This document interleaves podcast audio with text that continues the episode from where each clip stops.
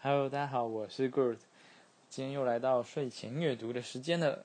嗯，那我们今天就接续嗯昨天的文章，今天是来到第八章。那第八章呢，它的一个主题就是投资的金斧头和银斧头。嗯，我觉得前面两章讲的都有点，嗯，比较偏离一点投资理财的部分。那看这一章的标题，应该是有开始在真正讲到。呃，投资的一些观念，那我们就话不多说，就先直接就先念内文喽。陈恩，你听过金斧头和银斧头的故事吗？我一直都很喜欢这个故事，甚至还影响了我现在的工作。随时听信我故事中的教训和意义。你记得小学二年级时演过这段呃话剧，演完时还和林月霞老师及扮演天使的两位美女一起合影，就希望有一天能。找到那张照片，你就会看到我当时应该也和你一样可爱。那是我第一次化妆，老师在我脸上擦粉的感觉好奇怪，心想我是男生耶。我还在话剧中狠狠出了一场糗事，你比我聪明，你应会应该，你会如何应付呢？人生中的糗事，金斧头和银斧头这个故事叙述一位樵夫在山里砍柴，不小心让。斧头掉进了池塘里，樵夫闹懊恼地说：“这是他工作的重要工具，没有斧头就没办法工作和维持生计。”就在他不知如何是好时，池塘里冒出一位河神，拿着金斧头说：“这是你丢掉的斧头吗？”樵夫很诚恳地说：“不是，我的斧头没有那么贵重。”河神又潜入池塘里，没多久又拿了另外一把银斧头上来。问樵夫说：“是你的斧头吗？”樵夫依然诚实的回答：“我那把斧头是铁做的，没有那么贵重。”接着河神又潜入池塘里，一会儿拿出铁斧头出来，问说：“这是你掉进池塘里的吗？”樵夫回答：“是的。”河神非常喜欢樵夫的诚诚实，于是把金斧头、银斧头连同铁斧头一起送给樵夫。这应该是个完美的结局，但究竟发生什么事情，让我感觉难堪？而不会处理的事呢？因为当时老师觉得我才小学二年级，拿不起真正的铁斧头，因此找了一把纸糊的斧头，再漆成铁色的，杆子是木头做的。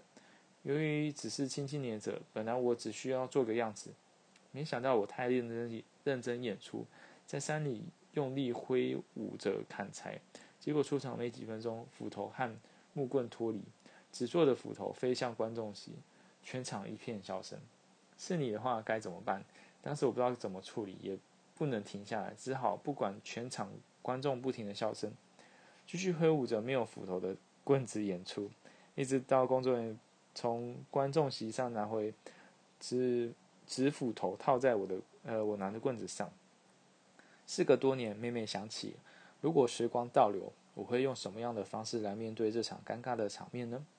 也许我会双手一摊，叹口气，说句童言童语的话，或者说直接对观众说：“这个这把旧斧头果真不管用了，请捡到斧头的叔叔阿姨把它丢上来。”换说是你会怎么做呢？写这封信的同时，我突然回想，当时河神是谁演的？原来是老师修改了故事，把河神改成天使，有两位学过芭蕾舞的同学担任。但其实这个故事还有一小段。不知不记得老师是否删了这段故事，就是樵夫把这件事情告诉了朋友，结果朋友也跑去山里，故意把斧头丢进池塘，大声说：“糟了糟了，没有斧头怎么工作？”和珅听到，便拿着金斧头出现在朋友眼前：“这是你掉的吗？”朋友兴奋地说：“是的，没错，这是这就是就是这把斧头。”和珅听得很生气，说：“你这个不诚实的骗子，掉进池塘里明明是铁斧头。”你自己潜入池塘里，慢慢的找吧。说完，河神便消失了，而樵夫的朋友就这样丢了一把重要的斧头。高投资报酬往往伴随极大风险。这个故事和现实中的理财有关吗？非常关联。你要牢记这个故事，你会发现许多投资者都梦想着一夜致富，因为无法诚实看待现实的投资环境和所能提供的真实投资报酬，以致。他们以至于他们的人生付出惨痛的代价，结果就像樵夫的朋友，最后失去了宝贵的谋生工具。这算还好的，许多投资者甚至倾家荡产，家庭破灭，因为在投资的世界，超高的投资报酬经常伴随着极大的风险，就像高速赛车，一个失控就是车毁人亡。除非你是这方面的专家，而就算是专家，也未必能驾驭的好。一失手，代价是很惨重的。那该如何保护自己呢？首先要向诚实的樵夫学习，抗拒不准各种不合理的诱惑，不是自己或是超过自己所能驾驭的，都要学习拒绝和保持谨慎。现实中的投资环境中，多少是能，多少才是诚实的投资报酬呢？这是一个很好的问题。以后我们在接触较多的数字讨论，你可以先了解一下。它就像班上的同学的考试成绩，及格以上的分数代表可以接受或是可作为指标。接着再依你学习的进步和能力的增进做调整。以股市来说，大约只有百分之二十的人可以击败整个股市的表现。美国长达八十年以上的投资的时间。股市的报投资报酬也不过十趴，在这上下都是合理的投资报酬。所以，当你看到有人能提供更高的投资报酬时，是有可能的，但要小心求证。那把金斧头确定是你的吗？的确有人做到，但不要视为理所当然，小心查证后面的原因。市面上总有许多的广告诉求，用极高的投资报酬诱惑你，让你无法诚实面对自己，那可能是值得注意的陷阱。千万不要像求夫的朋友一样，拒绝不诚实的诱惑。我想告诉你另外一个最近发生的故事，可以印证从古至今这样的陷阱都是以高报酬、高投资报酬当诱饵。一九八零年代，宏源吸金案导致许多家许多家破人亡。五公司的答案有一位客户的弟弟，当年就是看上宏源的高利，而把整个退休金都投入，写着几百万的收据，最后。变成废纸，我把它存档起来，当做一个疯狂年代的记录。我告诉许多人，这种事情只要有人人类存在，就不会就会不停的发生。果然，今年也出现了。事实上，我们可以断言，若干年后这样的事情还会再来，永远不会停止。为什么？因为贪婪是人的天性，它会让我们的人生和投资付出惨痛的代价。二零一七年三月，媒体就报道出。洪富海心灵导师吸金案，呃，更一审审理终结。法院认为，自称泰人心灵导师的负责人黄元印，从二零零三年开始就以丰厚的利息作为诱饵，到处设立道场，并举办各种心灵讲座。今年呢，总共吸金超过一百七十二亿，八千多人深受其害。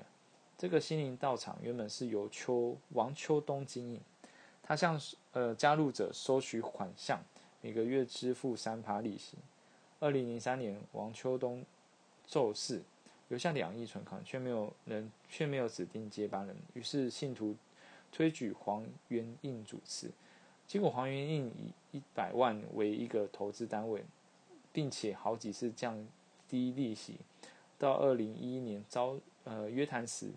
年息已降为九点六帕，每个月给三趴的利息，一年就有三十六趴的投资利息、投资报酬。除非这是快速成长的公司，就算有，也都是短暂的时间可以达到。想想看，一银行一年只能给一趴或两趴的利息，美国这么多国际型的企业，长期以来投资也不过在十趴左右，或是更低。很明显的，这个高达高达三十六趴的投资报酬，就是一个不诚实的诱惑。不要小看美国这五百五百大家五百大公司所谓的标普五百投资报酬，从一九五一九六五年到二零一六年，美国股市接近十趴的投资报酬可以产生一百七十二倍的成长。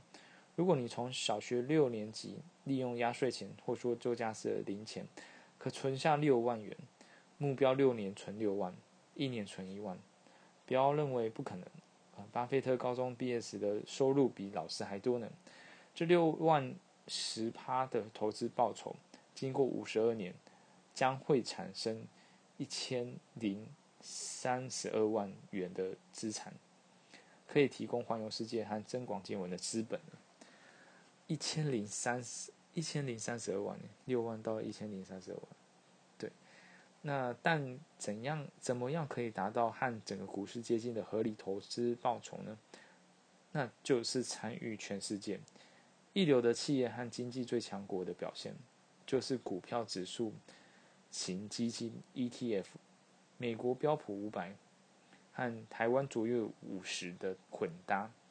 这样你可以用很轻松的方式参与投资，更多和详细的操作，你可以参考《每年十分钟让你的薪水变活钱》这本书，详述了过去长达二三十年的历史交易几乎没有失败过。除非你对投资特别有浓厚的兴趣，愿意投入很多的时间来学习，并接受错误和所缴的学费，否则以单一的股票作为投资的方式，需要经过很大量的阅读，了解投资的语言。并且捕捉商业或是公司经营的趋势。那时候，我在推荐你一些书籍作为进一步的阅读。想想看，一百七十二亿是多么大庞大的金额，八千人受害，代表可能有上千个家庭因为贪心而付出惨痛的代价。小时候，父亲教我看清骗局。他说：“你贪别人的利息，别人可能要你的本金呢。”五十年过去了，这个教训依然有效。一生的理财要避免两件事。这样的故事不是今天才发生，用不合理的超高投资报酬来诱惑，进而吸金这样的故事，可说有人类存在就有的，因为他利用人类的贪婪。三十年前，台湾发生的宏源地下钱庄事件，我有认识的朋友受害，基金仍未抚平那愚蠢的事情所带来的创伤。请你记得，这一生的理财要避免两件事，因为一旦沾上了，就很难不受伤。这两件事情就是：一、远离老鼠会或以高利贷借款给别人，哪怕是再高的投资报酬；二、避开地下钱庄，哪怕你急需用钱。第一事情，第一件事情，就想想樵夫的朋友因贪念金斧头的代价和故事。第二件事情，要记得蚂蚁辛勤工作，有除去过冬的习惯和纪律。创业和投资时，需要记得楼道的故事，懂得防守和保护。万一真的碰上了，坦诚和对方协商，寻求家人、朋友或任何合法管道的协助，就是不要碰地下钱庄。谨记这两点，就可以避开许多难以处理的烦恼。想想不诚实的樵夫和诚实的樵夫之间天差地远的待遇。我们这一生每个人要学习的功课就是诚实面对自己，因为一个追求诚实报酬的人，比较不会在市场上受到欺骗和伤害。投资和人生都一样，拥有樵夫的诚实，你才可以拥有投资和人生的金斧头。好，那今天的呃睡前阅读就到这边。他这篇这样子读下来的一个重点就是，呃，要你记得。通常高投资报酬率就是伴随的就是高风险。那以一个投资报酬，呃，每年十趴来讲，就是一个美国他们股市的一个通常是一个标准标准值啊。那你在这个上下都还算 OK。那如果超过太多的话，那你就要特别特别的注意，因为极有可能就是是比较算是吸金的诈骗，对，或者说是风险极高的。一种一种基金或股票，所以就是要自己，呃，诚实面对自己。对，那今天的分享就到这边了，谢谢大家。